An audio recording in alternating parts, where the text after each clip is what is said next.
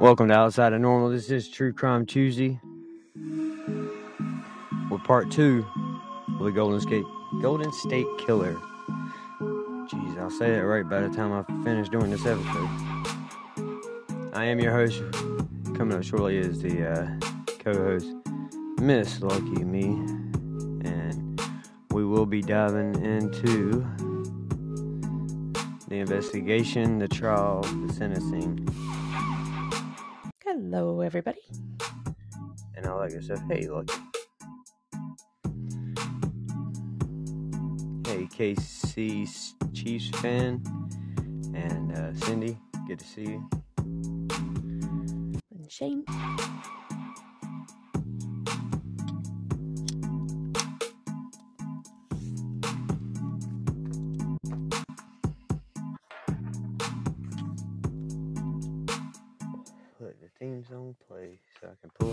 Information. How you doing, Eric?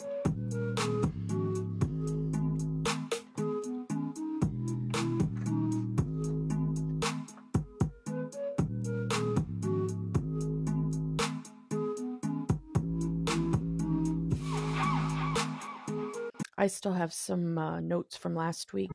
The, the little recap, if you'd like. Awesome.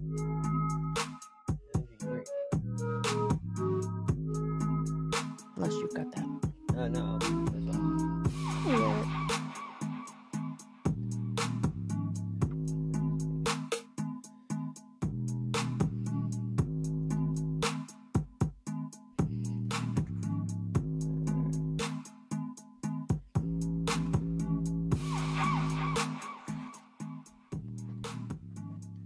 Like I said, this is the Golden Skate, Golden Skate, Golden State Killer. It's a state, not a skate. I know.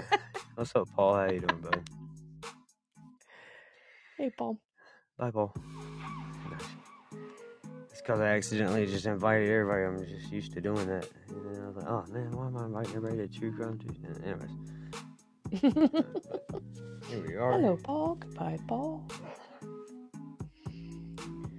And uh, let Lucky here give us a recap, and then we'll move into the investigation and everything. So, All right. So we have been talking about uh, jo- Joseph James DeAngelo. Um, he, uh, we talked last week about his early um, childhood, early life career, um, him as a police officer. Um, and so, um, like Russell said tonight, we'll talk about the investigation, um, the arrest, and the trial. Just kind of a brief recap. Um, he was uh, born in, well, he's a junior, Joseph James DeAngelo Jr. Um, he was born November 8th, 1945, in Bath, New York, uh, United States. Uh, other names that he went by uh, was the Visalia Ransacker. That was when he was doing a lot of his uh, just burglaries. Um, he would ransack homes and take what he wanted. Then uh, he started. Uh, he, you know, got worse, or I, I can't think of the word I'm trying to think of. But anyway, um, he became the East Side rapist. So I, he escalated. That was it. Yeah. So then he started raping, um, also known as the East Bay rapist. Um, then uh, he became the original Night Stalker. Um, and the reason we uh, talked about that was because Richard Ramirez became the Night Stalker.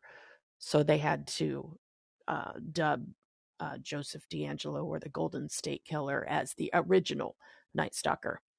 Um, he was a police officer for a little while, but he was fired when he um, was caught stealing a couple things from a store. He so he got fired. So then he became a mechanic. Um, he's five foot ten. Um, he's currently incarcerated at California State Prison, Co- Cochran, Cor- Corcoran. Um, he was married to uh, Sharon Marie Huddle. They had three children. Uh, they were uh, married in 1973 and divorced in 2019. and uh, he um, was uh, he committed at least 13 murders, 51 rapes, and 120 burglaries across California between 1974 and 1986. He is responsible for three known separate crime sprees throughout the state, each of which spawned uh, different nicknames in the press and uh, became evident that they were committed by the same person. Um, so uh, he used to taunt his victims after um, uh, raping them or leaving them tied up in their homes. He would eat, um, watch TV, take a nap, um, go ahead and ransack their homes, and then he would sometimes hide. And then when they started to stir, he would jump scare them. Um, he also got to where he started calling and taunting his victims by phone. Um, I said naughty words last week because of one of the phone calls that he made. And um, even though uh, he called people like 30 years later, they they knew immediately it was uh, the person that had raped them. Um, so he would call and terrorize them. Um, I don't want to go too much into the investigation and and all, but um, yeah, not a nice man. Uh, he did serve in the uh, United States Navy in uh, September 1964 for 22 months in Vietnam. And uh, he did go to high school. He got his GED. Um, he played baseball. Um, and he did uh, bur- do bur- burglaries and tortured and killed animals during his teenage years. So that's kind of a summary, real brief of last week. Um, and uh, yeah, his his victims, he would. Uh, he was doing just the burglaries. Then he escalated to rapes. He would pick single women. Then they had like a, a open forum or open house discussion with the police, and it it came to light that he targets women. So he decided, okay, that they want to play that game, um, I'll target couples. So he started doing that, um, having the women um, tie up the husband, um, and then taking the woman in the other room and doing his bidding with her while he had stacks of dishes on the back of the man so he could hear if the man moved or uh, tried to fight, uh, get untied, that kind of thing. Um, so, crazy man. So glad you guys came back um, and are um, interested in hearing what all has happened to this guy. And that does lead us to the investigation for uh, the Golden State Killer here, also known as the East Area Rapist. Um, before officially connecting the original Night Stalker to the uh, East Area Rapist in 2001, some law enforcement officials, particularly from the Sacramento County Sheriff's Department, sought to link the Goleta cases as well and the links were primarily due to the similarities in modus operandi, or the MO, of the uh, killers. Uh, one of the already linked original Night Stalker double murders occurred in Ventura, 40 miles southeast of Goleta, and the remaining murders were committed in Orange County, an additional 90 miles southeast. Um, through the 70s and 80s, um, there really was no forward progress in any of these cases, uh, they would happen, they would be documented, and they would try to find things that would connect them, but there really was without DNA or any of mm-hmm. that. There was really uh, crimes that were happening with no resolve to them. But when we started getting around in DNA and everything in the early 2000s is when they started putting all this together. And um, yeah, because of his uh, previous work history as a police officer, he knew to wear gloves. He knew to, um, you know, not talk. He knew to uh, cover his face. Um, so it was a lot easier to hide the evidence, you know, or not leave evidence behind, I guess, uh, until DNA came around. Yeah, and uh, In 2001, several rapes in the Contra Costa County, uh, believed to have been committed by the East Area rapists, were linked by DNA to the Smith, Harrington, Witthuhn, and Cruz murders. A decade later, DNA evidence indicated that the Domingo Sanchez murders were also committed by the East Area rapist, um, who was also identified as the Golden State Killer. Um, on June 15th of 2016, uh, 30 years after the end of his crime spree there, the FBI released further information related to the crimes, including new composite sketches and crime details. A $50,000 reward was also announced, and the initiative included a national database to support law enforcement in investigating of the crimes and to handle tips and information. Eventually, through the use of genetic gene- genealogy, searching on GEDmatch, investigators identified distant relatives of DeAngelo, including family members directly related to his great great great great grandfather, dating back to the 1800s.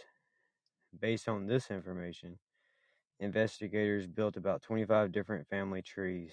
Uh, the tree that eventually leaked to DeAngelo alone contained approximately 1,000 people. Over the course of a few months, investigators used other clues like age, sex, and place of residence to rule out suspects populating these trees, eliminating suspects one by one until only DeAngelo remained. Um, identification of DeAngelo began in December 2017 when officials, led by Detective Paul Holes and FBI lawyer Steve Kramer, uploaded the killer's DNA profile from a Ventura County rape kit to the personal genomics website GEDmatch. The website identified 10 to 20 people who had the same uh, great great great grandparents as the Golden State Killer. A team of five investigators working with genealogist Barbara Rae-Venter used this list to construct a large family tree. And from this tree, they established two suspects. One was ruled out by a relative's DNA test, leaving DeAngelo the main suspect. On April 18th of 2018, a DNA sample was serendipitously collected from the door handle of DeAngelo's car. Another sample was later collected from a tissue found in DeAngelo's curbside garbage can. Both were matched to samples associated with the Golden State Killer crimes. And uh, since DeAngelo's arrest, some commentators have raised concerns about the ethics of the secondary secondary use of personally identifiable uh, information. During the investigation, several people were considered and later eliminated as suspects. So they really connected him to all these crimes through second-hand second-hand DNA, and uh, it took him a while to it actually took them a couple years to break down the actual family tree that they had built and eliminate people one by one. And what's crazy and interesting to me is how they pulled DNA off the man's door handle of his car to uh, link him to these crimes. I mean, later they did get the tissue with his DNA on there, obviously, but initially they had his DNA from a door handle, and uh, I didn't know they could pull DNA from a door handle. So yeah, just uh, just a, I think they're called epithelials, the little skin, just little slough sloughs of your skin. Or if you pinch your finger under the door handle or right. bend your fingernail back, um, it, it can leave DNA. The things that amazed me was that they had the the forethought in the investigation uh, back in the 70s and 80s to take blood samples, to take tissue samples, to take um, you know, rape kits and and because right. without knowing what they were actually going to do with that evidence, you know, you don't know whether to collect it or not.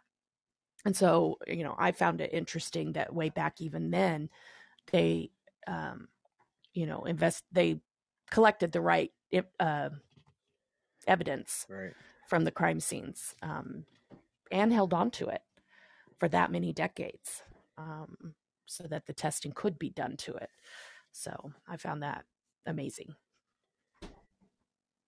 Yeah. uh 'Cause I think even in the 80s, all they could do was type the blood. yeah, the type of Um, blood, yeah. yeah, just But they, kind but they, I know, guess they knew were. there were advancements being made, and they just Yeah, hoped, they yeah. just So hoped maybe that that's one how day they kept it. that it advanced far enough. But um, Yeah. It's crazy because I mean, I, and to think where he was at, you know, he'd stopped committing most of these crimes in the eighties. Yeah.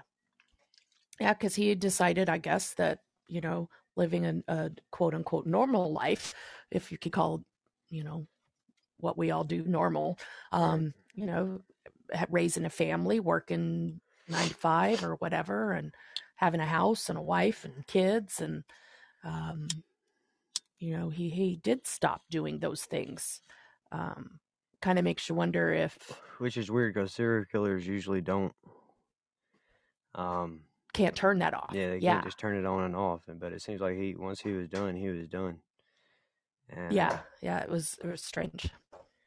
but uh, you know, for him to sit there and be living his life like yeah, nothing had ever happened for thirty, almost thirty years. Really, right? It was thirty years, thirty-five years almost. That he, Yeah, that he and everybody that knew him um, at this stage in his life was just like, "There's no way you have the right guy." You know, he's an upstanding citizen. He's, you know, worked, retired, his family. I think he even had grandkids. Yeah. Um, so you know that they were just taken aback. They're like, "There's no way it was this guy." So uh, on the ev- evening of April twenty-fourth, two thousand eighteen, Sacramento County Sheriff's Dep- deputies arrested DeAngelo in the side yard of his Sacramento home. He was charged with eight counts of first-degree murder with special circumstances, and on May 10th, the Santa Barbara County District Attorney's Office charged DeAngelo with four additional counts of first-degree murder. DeAngelo made a confession of sorts after his arrest that cryptically referred to an inner personality named Jerry, who had forced him to commit the wave of crimes that ended abruptly in 1986. According to Sacramento County Prosecutor Thien Ho, sorry, uh, DeAngelo said the following to himself while alone in a police interrogation room after his arrest in April 2018. I didn't have the strength to push him out. He made me. He went with me. It was like in my head. I mean, he's a part of me. I didn't want to do those things. I pushed Jerry out and had a happy life. I did all those things. I destroyed all their lives. So now I've got to pay the price.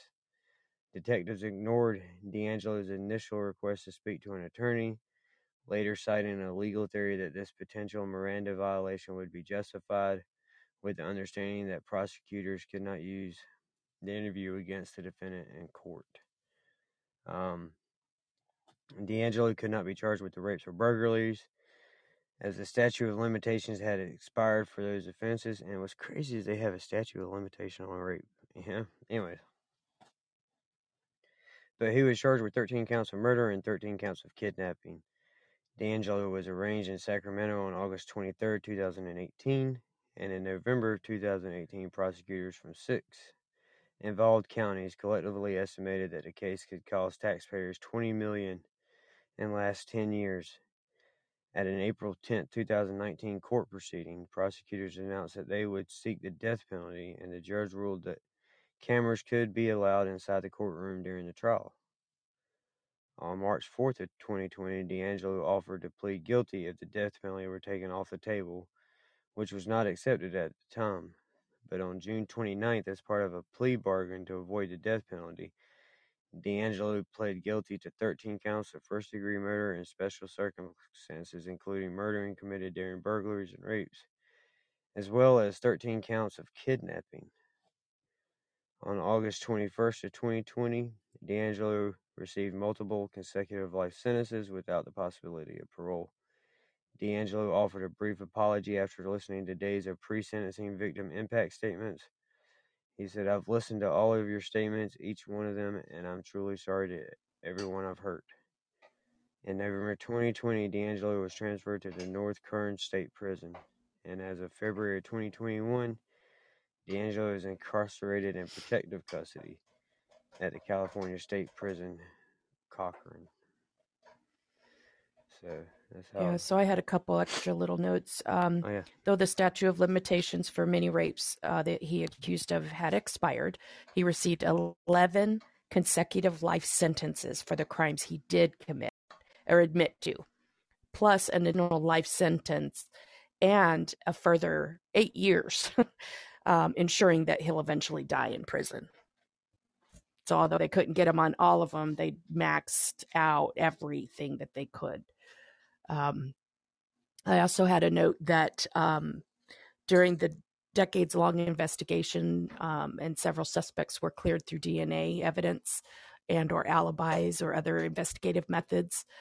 Um, in 2001, after the first DNA testing indicated that the East Area rapist and the original Night Stalker were the same person, they combined an acronym um, and that came into use and it was called EAR-ONS, E A R O N S. So um, EAR is the East Area Rapist, and the ONS is the original Night Stalker. So sometimes you'll hear him, you know, if you do, if you watch uh, like a, a Dateline or a Netflix series or something, um, they may refer to him as an EAR-ONS. Um, that was an acronym that they came up with. And uh, the case because once they linked those two together because of DNA, um, that that case was a factor in a, the establishment of California's DNA database.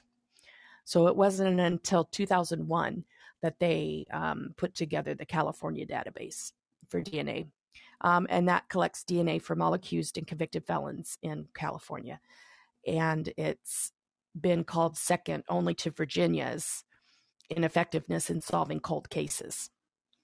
Um, and then um, yep, that's all I have. That was extra. The rest you you've already indicated. So yes, There were uh, there was communications by him during all this time.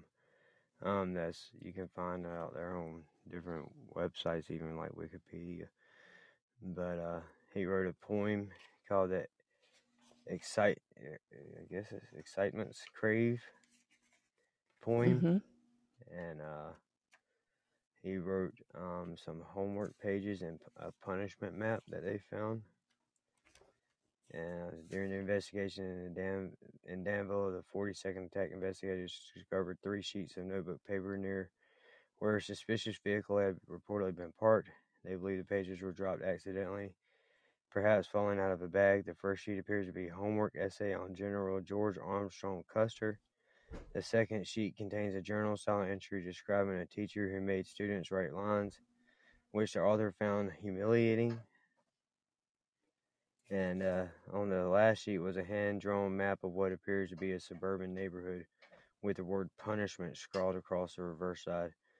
Investigators were unable to identify the area depicted in the map, although the artist clearly had knowledge of architectural layout and landscape design. According to Detective Larry Pool, the map is a fantasy location representing the rapist's desired striking grounds. Um, and now that we know that it was DeAngelo, a lot of people think that this paper is probably his daughter's homework mm and one of her journal entries. Um, but she uh, she didn't label the journal entry, which would have been a lot more helpful back then. yeah. finding out about it now. But And uh, it was written um, that that journal entry was written from like the sixth graders' uh, perspective, uh, yes, right? Like you said, writing sentences. yep, Um, yeah, they were they were uh, embarrassed about getting yelled at and stuff by a teacher and stuff inside of it. But uh, I thought that was pretty interesting. And then, like you said, the phone calls that he made to uh, his victims, there were um, what nine of them at least. Mm-hmm. Yeah, at least nine phone calls made, which was crazy. Um, because if he had done that now in today's age, it'd just been traced, right? And that'd have been the end of it. But back then, calling from a landline out from payphones or wherever, but they did say that one of the calls it sounded like his family was in the background while he made the call, which is even How more crazy. disturbing. Yeah. Yeah. But um I don't know but I mean that's the thing if if he had this voice in his head, Jerry, that was making him Yeah. you know, do all this and he was able to finally push, that person out. out. maybe that maybe that is why he was able to live the next 35 years without any any instances like there's no uh not nothing major outside of like a traffic ticket for uh, DeAngelo Mhm. after 86 which is really really weird for uh serial killers rapists and he was both so it's just uh weird the way that played out hey Tick how you doing Hey, did- but um it's a really good case you picked this week or Yeah. So I have a few more details if you're interested. Mm-hmm. Okay. So um, these have come out very recently. Um, so District Attorney Ho remembers the night when the detectives first interviewed DeAngelo. Um, and so here's a quote from him. When he was first interviewed and put into an interview room, if you go back and you look at the booking photo, there's a red spot at the top of his head. He actually ran his head into the wall. So they were worried that he was going to hurt himself. So that's when the Sacramento County Sheriff's Office placed DeAngelo inside a cell with cameras where he could be monitored 24 7. District Attorney Ho was tasked with watching the videos and noticed something unusual. There's a video of him where he's walking into his cell with a cane in one hand and he's hobbling and he's moving very slowly as he walks into the cell. And the moment that the door closes, he puts the cane down and he starts walking around just fine. District Attorney Ho said DeAngelo tried to manipulate everybody. The fact that when he com- committed this crime or his crimes, he was wearing a mask, and when he was retired mechanic living in Citrus Heights, that was a mask. His family was a mask. He was constantly wearing a mask, said Ho. The only time that you were able to see a glimpse of the true monster of Joseph DeAngelo was in that cell at those moments. Um, I don't know if you saw um, any clips of him when they took him in, um, like when they first indicted him. They have him in this wheelchair and he's sitting there with this like glassy stare, um, like he's unable to talk and he just looked like this quote unquote feeble old man and it was just all a show so d'angelo is now serving 26 life sentences without the possibility of parole at an, well at the time they wrote this um, at an undisclosed prison in california when asked ho if he could share where d'angelo is now um, probably for security purposes i can't share that but I can tell you that he's currently housed in prison, being watched by the California Department of Corrections, and he is in a secure facility in a secure unit. And uh, District Attorney Ho gets uh, updates on him regularly. Ho said that his health is fine, that he had a job in prison, but he could not disclose what the job was, and shared that he obviously is in a protected unit because of his status. Because as you can imagine, uh, he is would be a target in prison because of the crimes that he committed. Uh, three years after the sentencing, District Attorney Ho said he still thinks about the case, about the victims, and knows DeAngelo is where he belongs. Yeah, he's 78 And years old now, right? details. Uh, yes, I believe he is. He was born in 45. So he'd be 78. Yep. Well, hopefully he lives a long time yeah, behind bars. Yes. But yeah, You know, and at one point I was like, why give somebody so many life sentences? You know, it seems a little redundant or, you know, a little overkill. But I got to thinking about it. And like in the case where they didn't read his or potentially not read his Miranda rights, the cases that they discussed after that might have gotten thrown out. So they had other cases that had life sentences, you know, with those so that they could still keep him in jail. And so now it makes a lot more sense. Um, and if he appeals something, it might appeal one or two of the life sentences, but not, you know, 26 life sentences. Um, so that makes a lot of sense. Yeah. Yeah, Um, because when they were going for the death penalty, I think they were just going to charge him with one of the murders and not all Mhm. 13 of them just to get that death penalty because of the amount of money it would cost taxpayers. hmm So, Uh, they they ended up giving him a plea bargain.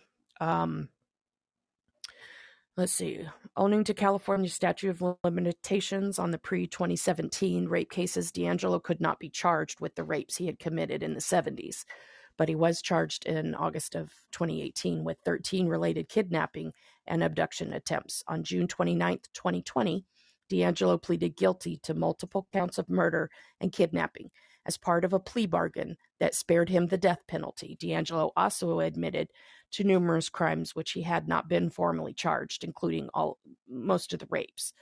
On August 21st, 2020, DeAngelo was sentenced to life in prison without possibility of parole. So that's why there was no trial because he pleaded guilty and got life sentence. And then his wife divorced him in 2019. yeah, and they had said uh, we had let that last week. I couldn't find anything else on it, but where she had separated it with him in 91. I assume they got back together because she didn't get a divorce until 2019, and she was a divorce attorney. So if she had wanted to be away from him like that, um, she would have got divorced a lot sooner. Yeah, that's true. When they arrested him, he was only living with his daughter and a granddaughter at the time. Um, so, watching Shane f- try to find the lid to a pot. Sorry, got distracted. Uh, I came in the house because it got cold outside, so distracted too.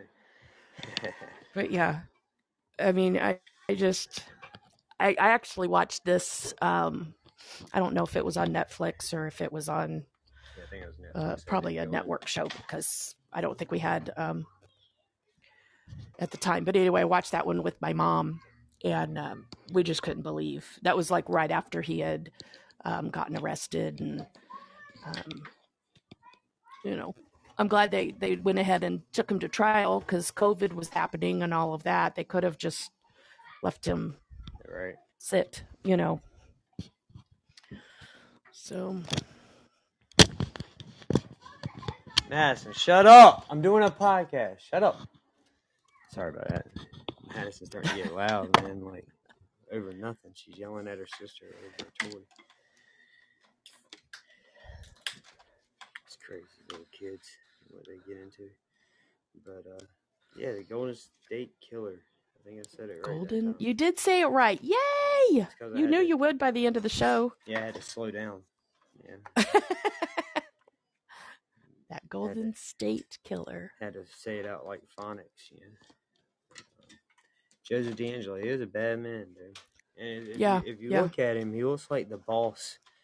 I mean, not exactly, but he he does. He favors the boss off of Justified. Yeah, Raylan Givens' Boss off of Justified, is that what you said? Yeah, Raylan Givens' boss on Justified. Shane says, yeah, he does, because I've never watched Justified, so I had Yeah. to show him the picture. I don't think, I don't remember that one. Okay, we'll like, try if it you again. haven't watched Justified, you need to go watch Justified. Yeah, I haven't watched Justified. He says he tried to get me to watch it, but I didn't like it, but I don't remember trying to watch it. Do like I can't get into Peaky Blinders. That was one that I'm having trouble getting into. Well, Raylan Givens is awesome, man. That dude's he's pretty cool. I could I know. A, I want to give it another shot. I I, could do a whole show on Justified. Like, just, I could. Like, manipulation of the minds. yeah. But uh, so uh, have you decided what you want to do next week? Oh, I get to pick again? Yeah, yeah. This is, this is your thing. You get to pick. Get to pick. How exciting. Yeah. Um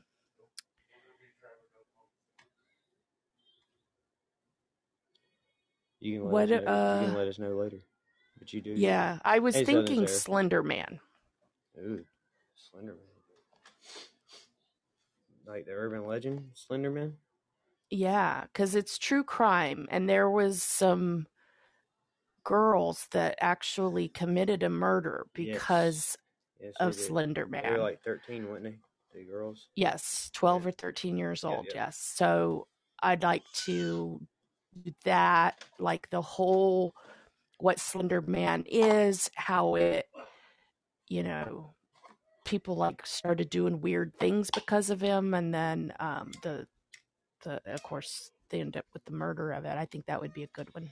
There was a uh, a murder, the uh, Delphi murders in Ohio, Delphi, Ohio, Oh, or Indiana. I'm sorry, Delphi, Indiana.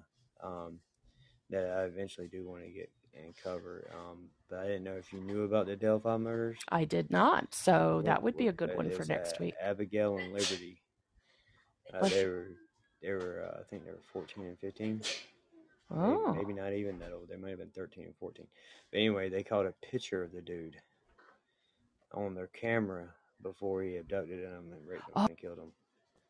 I do remember that. He's like a, it's still an unsolved No, case. they- He was they- they- crossing they- a Yeah, they finally arrested some path or a bridge or something. this past year. Oh, they did get him? Like in October, they they arrested a guy, and uh, he, he- Awesome. he lived like right there at the park where they were abducted this whole time.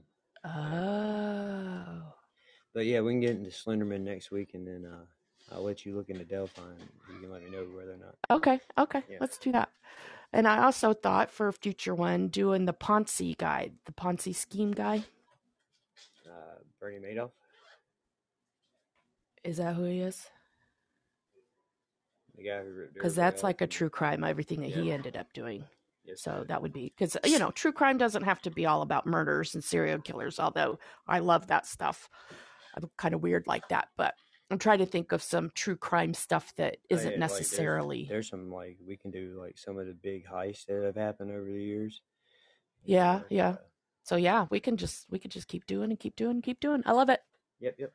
So yeah, I'll look into Slender Man, and I, I do remember that though. I do remember the Slender Man and the girls, and I want to look into the urban legend of it all too. So that'd be cool. Okay, That'd be really. so that'll be next week. Um, now the one after that might be difficult because of uh, traveling.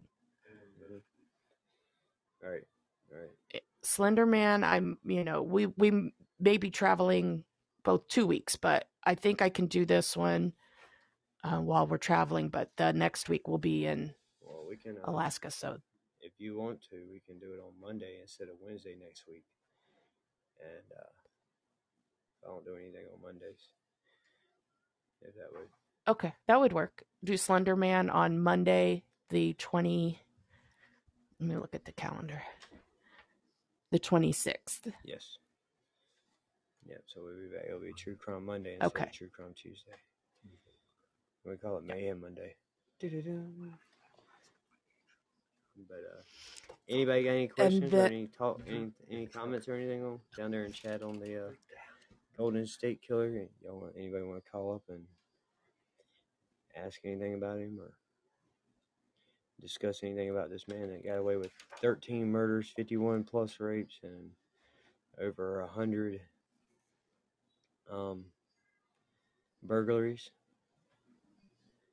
before getting caught, which is insane, man. Like that he got away with that much stuff. So does anybody? Uh, yes. Oh, Shep said it was one of his favorite. Um, does anybody remember hearing about the the rapes and the murders and the you know? Do you remember hearing about the East Side rapist or the air, East Area rapist when you were growing up? I don't.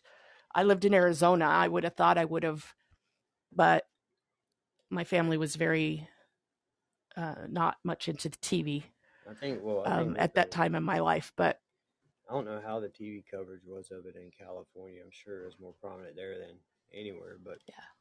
because he jumped all over the place, it was probably hard to. uh Yeah. Yeah, and back then in the seventies, did they have national news? Yeah. Like- yeah, yeah, Walter Cronkite. Yeah, well, Right. Walter Cronkite. Oh yeah, I remember him. Yeah, but I don't remember hearing about this until after he was arrested with the, you know, and then the whole story came out and I was I told my mom I said, "I don't I would have thought that that would have been something in the news." You know, and she says she remembers hearing stuff. Um but of course, you know, in the 70s I was young, so I don't remember. And of course, Paul you know, he remembers the girl in the well, Jessica McClure in the well. That's about it. Yeah, I remember her, the little girl in the well. I do remember that the girl. It took him like a couple days. Big news thing, getting the girl Yeah. out of the well. But yeah, that's uh. And he committed him over what, twelve years. So Yeah, yeah. he was he was But yeah, I- methodical about it, and if nothing else. Yeah, Mm-hmm. And uh, Yeah, for sure. it's wild that he got away with it for as long as he did, especially at being fifty one. The rapes on top of the murders, but yeah, we do appreciate y'all checking in and listening to us and checking out this part two of the Golden State Killer. And uh, if you didn't Yeah. catch part one, go back and download it and give it a listen, and uh, it kind of make part two make more sense. But um, Yeah. Don't forget to follow, like the show. uh, you want tell Download. them what you're doing tomorrow? Did y'all decide what y'all doing tomorrow? Oh, yes, we finally decided. Um, so I'm part of 620 Patio um, with my husband Shane. And uh, tomorrow night's episode is at 7 p.m. Central. And we are doing narcissistic behaviors. So it will be a good one. And it'll kind of tie into some of the shows that we've done in the past with um, emasculation and discrimination. Um, and um, you know treating people badly and things like that. So um, yeah narcissistic behavior. And this is a request. Um, we decided we were going to do a request show once a month. So this will be our february request show and um, so yeah that's tomorrow night so shane and i will be discussing narcissistic behavior Interesting. yes And I'm gonna. Sorry I'm I'm late, invite, uh, guys. Uh, you're alright, Shelby. I'm gonna invite Eric up here real quick because he is the. He oh is yeah because he can well, he's, he- definitely he's the pod father, so I'm gonna let him he is the podfather tell you about some other great shows Well- Podbean. And uh, Well, I mean, um, you've got the Old Man's Podcast show coming up tomorrow morning, and and speaking of like our Wednesday navigator, Shelby is here, Will, with us, and um, and I think you, Shelby, are going to be joined by, once again by Steve Biscuit Cindy tomorrow. Is that correct? Yes, yes, Oh, she is my going to be my regular uh, partner in crime on Wednesdays. So Oh, um, nice. Um, Get I get know, ready and yeah I know you and Cindy will definitely knock it out of the enjoy. park. Yes, we will. We will. Mhm. Well, be sure to also check out the Illuminated Brilliance of Caps. Be sure to also check out um the like six two zero patio as Lucky Me said. I mean, they got a great episode coming up tomorrow. Check out the Potluck podcast, the Beans and Weenie show, like family of podcasts on Wednesdays and Saturdays, and then the variety show from Brett and Scott, like on the the Pulse Alaska podcast. That's coming up tomorrow evening. yes That should really be a fun episode. And I think Thursday, Russ, you'll be back with an all new manipulations of the mind episode. Is that correct? yep, yep, I will be. Yep. and then of course Capsule and, and you and and Sue will be doing the trivia show again Sunday after Stewie Griffin wraps things up.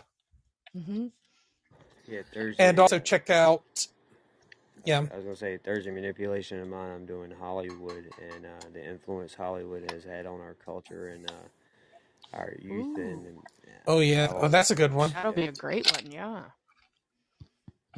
Um fr- of course Friday is um outside of Oz and along with Underground Shuffle and The Swap Doesn't Lie and um and um and then A- Amber of course is pub- publishing episodes. Those, those are pretty good. Um you know, and then um Frankie D on Tuesday, Substance for Days, either on Wednesdays or Thursdays. That's another one to look out for. Then Crash Cat will be, be doing Crashing and Burning on Thursday. So I'm sure some of y'all be definitely showing up for that one. Mm-hmm. And what's that show that And, you uh, uh, help co-host here, Eric? I, I, I, I'm also part of the Slightly Serious show. I'm be, be on lookout for that when it comes back. And then, but of course, the, the Beans and Weenies, a Slightly Doomed show is on tomorrow with James and Scooter. And then and then Saturday nights it really goes down with Jester and, and Spanky, and you you never know if they're crazy and Shells will be there, but but but I know it's pretty awesome though. And check out that Stuart Um, Griffin show on Sundays, man. It's pretty good. Yeah, yeah, that's a good one. Hey, hey, and the the caveat about that is if Rush shows up, um, you, you might be treated to a special surprise appearance by Herbert. That's right. But yeah. Well, uh, but, make, make sure you Herbal check Talk out, with Shelby. Yeah, Herbal Oh, yeah, that's a really on good one. Yep. Yes, definitely. I will Wrong be on of this podcast. Saturday. GJR Gary, you know, he's got a good podcast show. I mean, if if anybody's interested in checking him out, hmm And the uh, and Jeremy with Cummings with Culture. Check him out. oh yeah, that's an awesome show. And uh, Yep. Wrong kind of podcast. WKOP. oh yeah, Yeah, with Justin yeah, Yancey and the gang. yeah, That's a Yep. good one too. There's a lot of good shows out there. And uh, if for some reason you're feeling a little wonky or whatever, you can go over and check out our friend Poetic at uh, holyshift.com.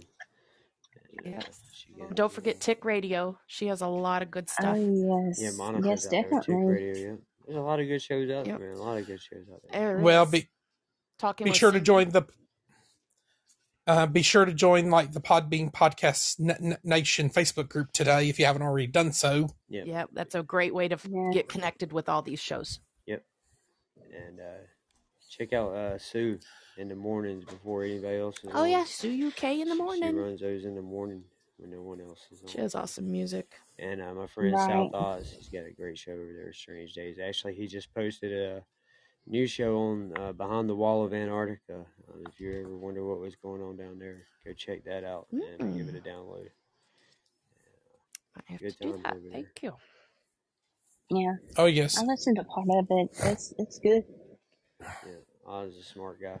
and then of Yeah. And of course, a shout out to our friend Jay Baby of Glowflow Denver, of course, and the the monthly trivia contest on the Old Man's Podcast Show. Those are a, a big draw. And then that February engagement score contest is still ongoing because who would want to give up a chance to win a one hundred dollar Glowflow Denver gift certificate? hmm Right. I heard Cindy's done ordered her uh, product that she wanted. I forgot right now what it is, but Uh, she got a Galaxy. she's waiting. Yeah, yeah. Yes, yeah.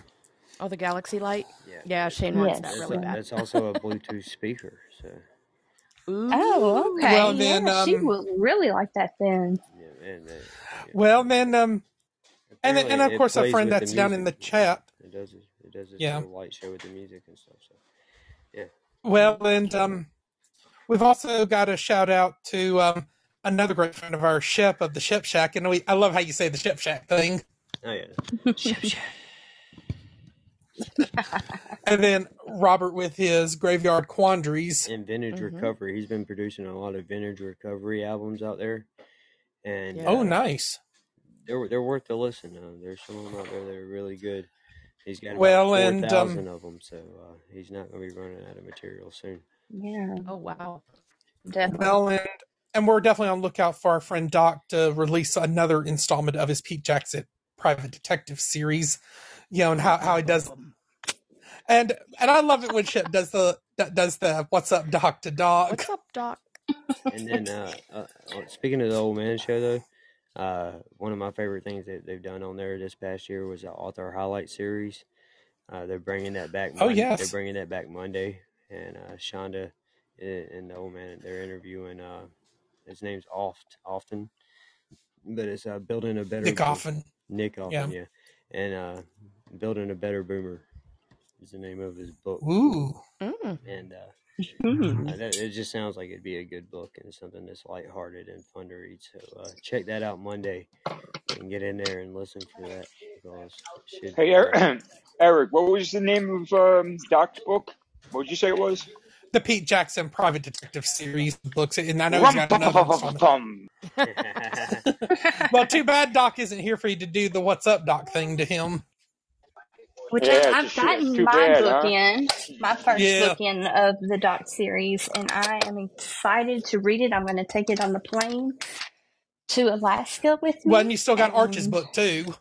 and I've got Arch's book too that um I, From, I'm still Because, cool. um, trying to find a place to start it. So well, not I will say this, well, Shelby. well, I usually um, start every book at the beginning. The beginning. you are so funny. well, well, well, of course, like I would say, Shelby, you are covers one of the. Um, well, Shelby, Shelby is one of our Podbean podcast listener appreciation honorees, along, and I know you, Shep, won the October trivia contest in honor of my 39th birthday, and then I know you, Russ, you're you're another honoree, and then, and I've got some good news for Lucky me and Shane. Y'all are also going to be Podbean podcast listener appreciation honorees, and I will be getting in touch with y'all very soon to send, send y'all y'all's copy of Arch's book called "The Weather's Fine." Awesome. Thank you so much. Um, Yeah, what you you, you That's can't just read the last page, Paul. You got to read the last No. chapter to see if it's worth reading the whole rest of the book to get that ending. Well, and, and then and be on the lookout for Arch to maybe be a featured um, author in the author highlight series sometime in the next few weeks because I will be getting with him and and I'm going to see about maybe trying to obtain a, a few more copies of his book because I really would like to try to e- expand it to get a couple more national and and a couple of international podcast listeners I really want to honor. Wow. oh, How yeah, awesome. that's neat. Awesome, awesome, Yep. awesome stuff. Sorry, I got a three Right. year, I got a three year old still on my Mountain Dew. Uh-oh. Everybody getting it. Can we just take a second to appreciate his name, Arch Kennedy? I mean, that's a strong name, man. It is It a strong is. name. Yeah. Yes, yes, It's a strong definitely. English name. Um, and I'm and I think you probably have devoured that book, haven't you, Shep? Haven't you? So I don't read too good. So, um, but I have started Well, it. you- I, I have I have started it though. But I didn't Well- want to say it until I finished it. Well, and, and I'm sure When I say when I say I started it, I'm not going to bullshit you. I only read like four pages, but I started it. Hey, that's a that's a start, Shep. Yeah, like I, I honestly never read a. I haven't ever read a book. You've never read a book. Hey, that's No. a start. That's a start. wow. see, Other than um, I read one novel fiction when I was in uh, grammar school. That's about it. You never read any. You always do the All cliff right. You notes. never read any of the books Yeah, in right. reports in high school or anything. No, that's different. That's different. what I done too. That's different. You never read a book for pleasure. No, never. I'm more of a TV kind of guy. You know what I'm saying? Yeah, watch, just all watch the show. Yeah, Yeah, it took me it took me like uh, about 37 years to get into audio podcasting, just to, for enjoyment. No one had to. And I'm But sure the pro- you know what the crazy thing is? I'm very well read though. Like I can read really good, but I just don't like to read. yeah, my daughter's like that. She she I, loves to she can read, but you oh, I know could. she Yeah. Uh, you know, and what happens is, what happens is, like after like five to ten minutes, no bullshit, I'll be reading the words, but I won't comprehend what I'm reading. You know what I'm saying? Exactly. Uh, That is her. That is her. To yeah, a T. we're we're we're Riri's. What are you gonna Yeah, do? I wouldn't say that, but you know, Well, where where we lack in uh, our um, literary skills, we uh, make up in other right? realms. Delicia, Yes, welcome. and that she I'm a, does. I'm a great I'm a great friend. You know what I'm saying? Yeah. Great friend. He said I'm a great man. I watch TV great, man. I watch TV like nobody's business. I watch the shit out of this TV, bro. Y'all never seen somebody watch TV like me. Yeah. Yeah, good show, man. Appreciate everybody for being out and hanging out with us and joining me and Lucky for another True Crime thanks, Tuesday. Lucky. And uh, Absolutely. Coming. we'll be back on a was a great special day Monday. So uh, check us out for the Slender Man. Should be good. Should be real good. Ooh, Yeah. we are a Laguna Night Media production and uh, in association with Outside of Normal and the 16 Patio. Thank you so much for being here tonight, and we will see everybody soon. I am going to reset into just a casual show because I have nothing else going on here. So Absolutely. hope to see everybody Uh, there, but and uh, if not, have a or as a way of with close, Yeah, go ahead, Eric. or as a way of clo- as a way of ca- closing out this show, we'll catch you on the flip side. There you go. There you Nice to see Everybody y'all. see. Thanks See you around the having. Podbean.